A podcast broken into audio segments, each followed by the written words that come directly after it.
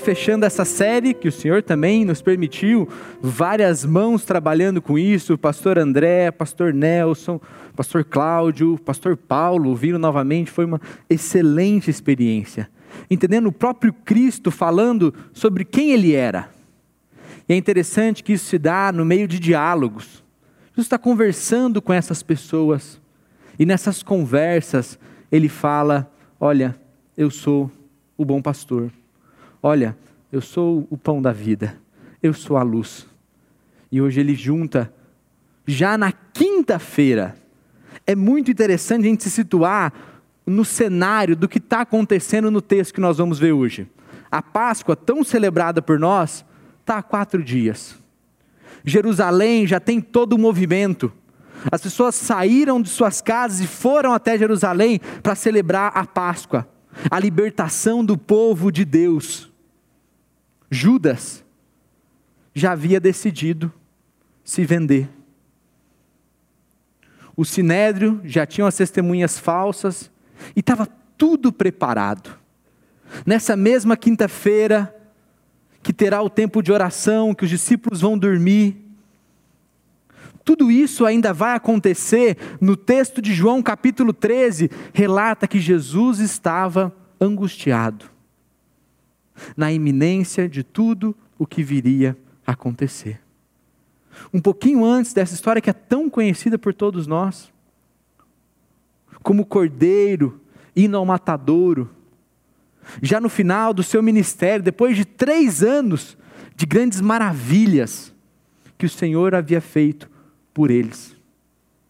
E Jesus, mesmo angustiado, mesmo sabendo o que lhe esperava nos próximos dias, mesmo sabendo que os seus próprios discípulos não estariam com eles e que todo aquele povo se rebelaria contra ele, mandando soltar Barrabás e entregando Jesus. E esse Jesus sobe ao cenáculo e decide novamente ministrar graça para essas pessoas.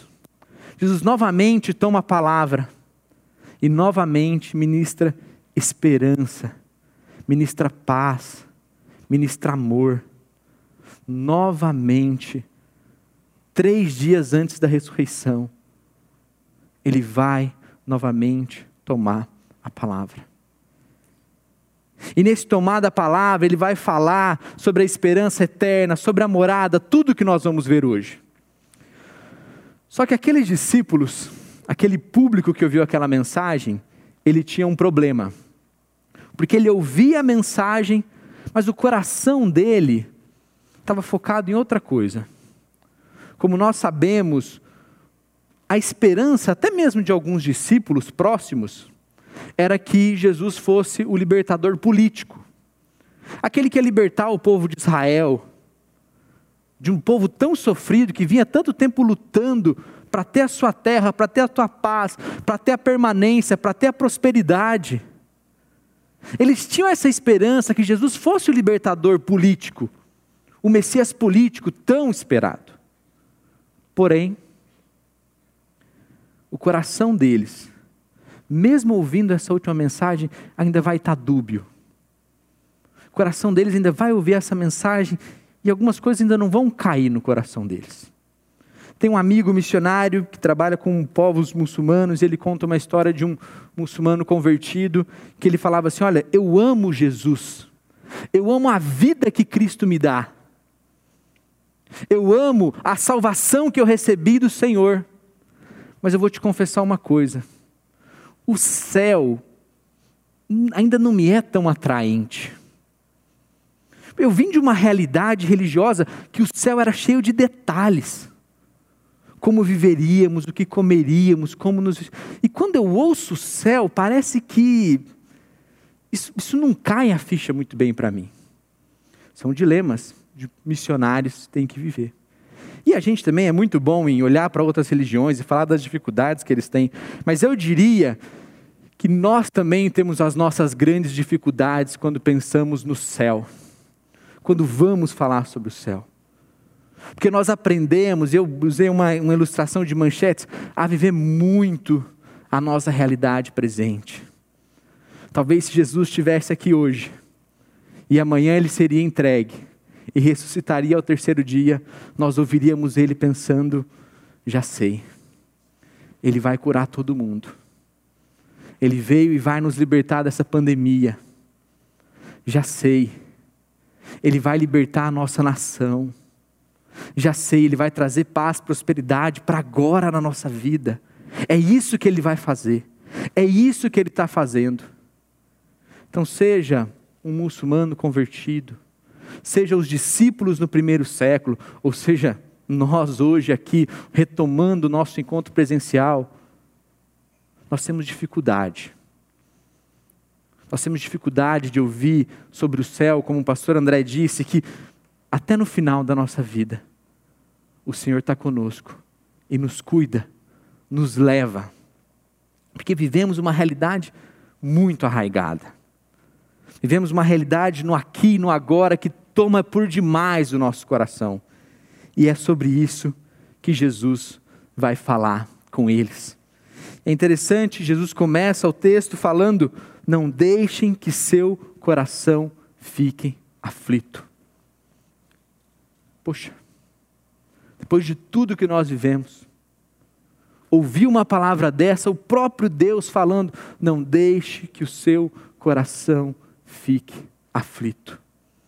E nós muitas vezes ouvimos essas ordens, esse cuidado do Senhor conosco, e não entendemos o porquê que Ele está falando isso. Lembre-se, o que vai acontecer na sexta-feira. Os discípulos ficariam sem o próprio Cristo. E Jesus está cuidando deles, está falando: olha, momentos difíceis virão mas não deixe que o seu coração fique aflito. Mas como lidar com isso? E Jesus diz: creiam em Deus, creiam também em mim. E esse é um dos nossos desafios. É por isso que muitas vezes essa aflição toma tanto nosso coração. Porque nós não queremos viver aflitos. Mas onde buscamos paz? Onde buscamos alento? E Jesus está dizendo: olha, não fiquem aflitos, creiam em Deus e creiam também em mim. Sou eu que tenho a cura para a sua aflição. É de mim que emana o poder, a paz que você tanto procura. Só eu tenho aquilo que a tua alma tanto necessita só eu tenho para te dar da satisfação, da esperança, mesmo nos dias difíceis que virão. E Jesus continua e ele diz: Na casa de meu pai há muitas moradas, se não fosse assim eu não teria dito. Então a construção vem clara, não fique aflito, creia em mim, confie em mim, eu estou cuidando do teu futuro, eu estou cuidando da tua história. Discípulos, eu já disse para vocês no dia anterior que eu vou ser traído, eu vou morrer. Esses discípulos não tinham casa, e Jesus está dando a esperança para eles, e está falando: olha, eu vou preparar a morada eterna, eu vou preparar para vocês a morada eterna, no lugar onde há paz, no lugar onde não há choro no lugar onde a alegria emana aos nossos corações. E muitas vezes nós vivemos com esperanças terrenas, que apenas diz respeito a nós mesmos, os nossos filhos, a nossa família, o nosso futuro, o nosso conforto, coisas que debaixo do plano de Deus, Ele nos permite sim desfrutar. Porém, ele está nos dizendo que o perfeito há de vir. O perfeito há de vir. Ele está falando: olha, eu cuido de vocês, eu preparo para vocês, vou preparar lugar para vocês, e quando tudo estiver pronto, eu virei buscá-los.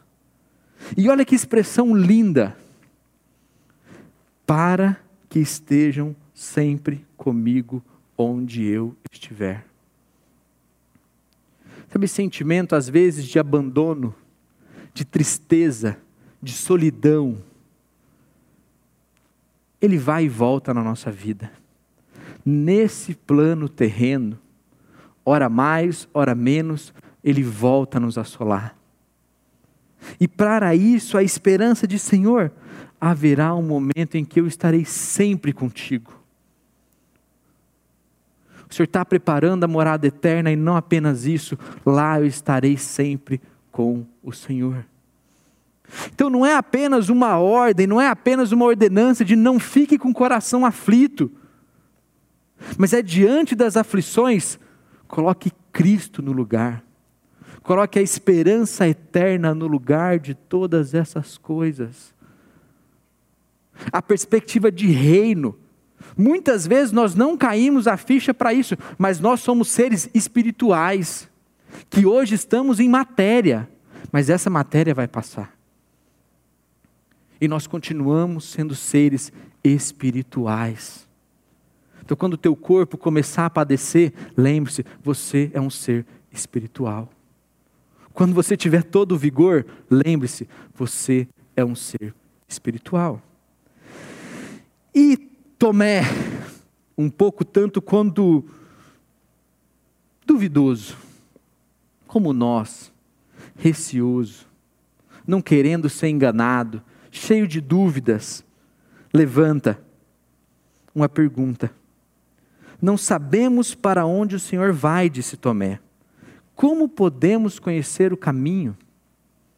Poxa, Tomé está ouvindo isso já faz um longo tempo que Jesus vem falando que ele vai embora, que ele vai embora, que ele não vai estar mais conosco. Mas Jesus, para onde o Senhor está indo? Poxa, nos conta, a gente quer estar tá com o Senhor, a gente já andou para o Senhor nessa Galileia toda, em Jerusalém para todo canto. Dormimos no chão, ao relento. Para onde o Senhor vai? Nós queremos estar juntos nos mostre o caminho e nós iremos. E aí entramos no eu sou de Jesus. E ele responde a Tomé: Tomé, eu sou o caminho, eu sou a verdade e eu sou a vida. Tomé, eu sou a única chance, o único caminho, a única condição que te liga a Deus Sou eu a experiência que você precisa. De mim emana a satisfação que você tanto busca. Eu sou o caminho, e é nesse caminho que o Senhor nos convida a andar, é nesse caminho que o Senhor nos convida a caminhar. O caminho dos santos, o caminho daqueles que confiam e dependem do Senhor. O caminho onde os recursos, onde a energia, os talentos são do Senhor, usados para a glória dEle. O caminho daqueles que confiam. E ele diz: Eu não sou apenas o caminho, não sou apenas o meio, Tomé, mas eu sou a verdade também. Num tempo como o nosso, onde a verdade é tão, tão banalizada, onde a verdade pode ser relativizada, aonde cada um pode ter a sua verdade, aonde a verdade diz respeito ao ponto de vista, uma série de coisas que a gente ouve sobre a verdade. Jesus está falando, não. Tomé, eu falo a verdade, eu vivo a verdade, e eu sou a verdade. Por isso, como pais, quando os filhos mentem, nós não falamos para eles não mentirem porque Deus castiga. Nós falamos para eles não mentirem porque o caminho que é Cristo é verdade. E nós queremos viver de acordo com essa verdade. E talvez a mentira não traga castigos, mas não é coerente com a verdade que nós servimos. E eu não sou apenas o caminho, eu sou a verdade, eu sou a vida que vocês tanto sonham. Eu sou a vida que tanto se busca e não se encontra. Eu sou a satisfação. Eu sou a vida aonde ensina o marido a se deleitar com sua esposa e sua esposa a se deleitar com seu marido. Eu sou a vida que ensino a satisfação. Eu sou a vida que ensino a vida conforme tem que ser vivida, em amor, em paz, em perdão. Na caminhada que o Senhor colocou diante de nós. Essa é a vida. E isso vocês só terão através de mim. Eu sou essa experiência. Eu sou o Salvador. Jesus, um dia antes de morrer na cruz, se diz: Eu sou o único, ninguém pode vir ao Pai senão por mim. E a pressão sobre nós cristãos é que nós possamos ceder a isso. As pessoas querem que nós aceitemos a nossa religião como mais uma opção apenas o nosso Cristo apenas como mais uma possibilidade. Eu sei que nós repetimos isso, gente, mas ou a pessoa que está falando isso é Deus, é Filho de Deus, é Cristo, o Messias encarnado, ou é um louco. Não existe essa conversa que Jesus foi apenas um bom mestre que ensinou coisas boas, mas ele não era Deus. Se alguém anda pela rua falando que é filho de Deus, que é o caminho, que é...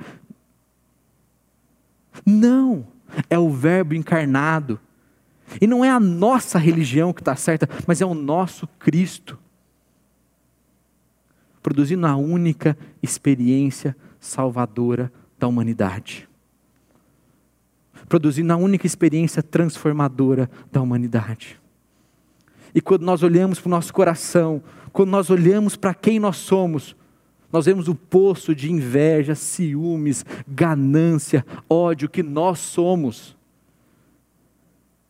E diante de nós, um Deus amoroso que nos convida a andar nesse caminho, a viver essa verdade experimentar dessa vida. E ele vai falar: se vocês realmente me seguem, e depois Felipe levanta de novo uma pergunta: Senhor, mostre-nos o Pai e ficaremos satisfeitos. Senhor, nós queremos ver Deus, as Suas palavras são poderosas, mas mostre-nos o Pai, para que possamos caminhar e crer realmente. E Jesus novamente responde: Felipe, estive com vocês todo esse tempo e ainda não sabe quem eu sou. Você aqui que é velho de igreja, durante enquanto estudava essa expressão, me chamou essa frase, essa pergunta, Felipe, você que esteve todo esse tempo comigo ainda não sabe quem eu sou. Que nós não nos deparemos com essa frase. Que esse questionamento não seja o questionamento que chegue diante de nós. Talvez o Senhor nos diga: olha, você caminhou todo esse tempo, você sabe muito bem da estrutura da igreja que eu fundei, das pessoas que se reúnem, mas você não me conhece. E é um relacionamento que exige tempo, exige caminhada, exige disposição. Jesus está falando, Felipe, poxa, você ainda não entendeu quem eu sou. Quem vê ao Pai, quem me vê, vê ao Pai. Eu sou o Cristo. Eu sou o Messias esperado. Você não crê que estou no Pai e o Pai está em mim? E o diálogo continua e Jesus novamente os chama à crença. É a quarta vez nesse trecho que ele vai falar: creiam em mim. Apenas creiam que estou no Pai e que o Pai está em mim. Apenas creiam. Apenas confiem. Ele vai falar: olha, se vocês não confiam, por tudo que eu estou falando, vejam tudo que eu fiz, vejam quem eu sou. Meus queridos, Jesus está deixando claro que Ele é esse caminho, Ele é essa verdade. Para fechar o texto, ele fala ainda que vai poder fazer muito mais por esses homens. Eles falam: Olha, eu não estarei mais com vocês, porém, com o meu espírito, vocês poderão fazer muito mais. como igreja, como corpo do Senhor. Essa mensagem que atravessa séculos, que atravessou milênio e nos alcança aqui hoje. E nós somos mordomos dela. O Senhor continua nos chamando para essa experiência de vida. Mas o nosso maior risco é que essa mensagem não atenda ao clamor do nosso coração. Que o nosso coração esteja tão envolvido com as necessidades terrenas, dos momentos que nós vivemos, que falar do céu seja legal, bacana. Mas e a vacina? Mas e, e, e a segunda-feira? E o dilema que eu estou vivendo? O Senhor está falando: olha, me busquem por quem eu sou. Eu sou a experiência que vocês tanto precisam. Eu trago a satisfação, Felipe, que você tanto buscou. Eu trago a identidade que você não vai encontrar em lugar nenhum. E nós nos reunimos de novo para a mesma mensagem.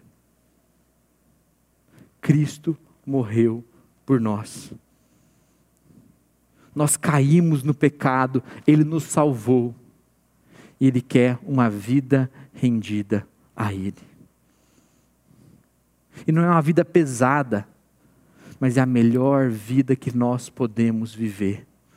Porque não é uma vida sobre nós, mas é sobre a verdade, o caminho e a vida. E o Senhor está te convidando novamente para isso. Você que nunca experimentou desse Cristo, você que ainda não entendeu o poder da salvação em Cristo, esse é o momento. Ou você que já está há tanto tempo e talvez está ouvindo do Senhor: olha, você ainda não entendeu quem eu sou. É o convite do Pai para você. Venha experimentar daquilo que só eu posso te dar. Pois eu sou o caminho, eu sou a verdade, e eu sou a vida que vocês tanto buscam.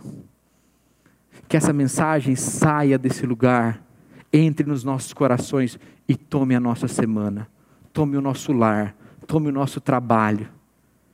Que a gente possa viver debaixo da confiança das palavras do Senhor, dos diálogos de esperança para a nossa vida. Senhor, nós te agradecemos, Pai. Te agradecemos porque em Ti caminhamos, em Ti cremos.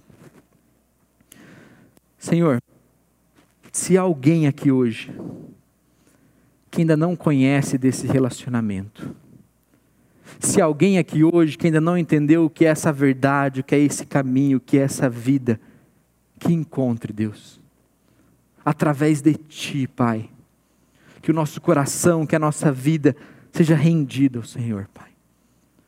Não apenas pessoas que talvez nunca se entregaram, mas nós também que estamos há tempo nessa caminhada, Deus. Nos ajude a sonhar com o céu, sonhar com a morada eterna, sonhar com a satisfação que só o Senhor pode nos dar.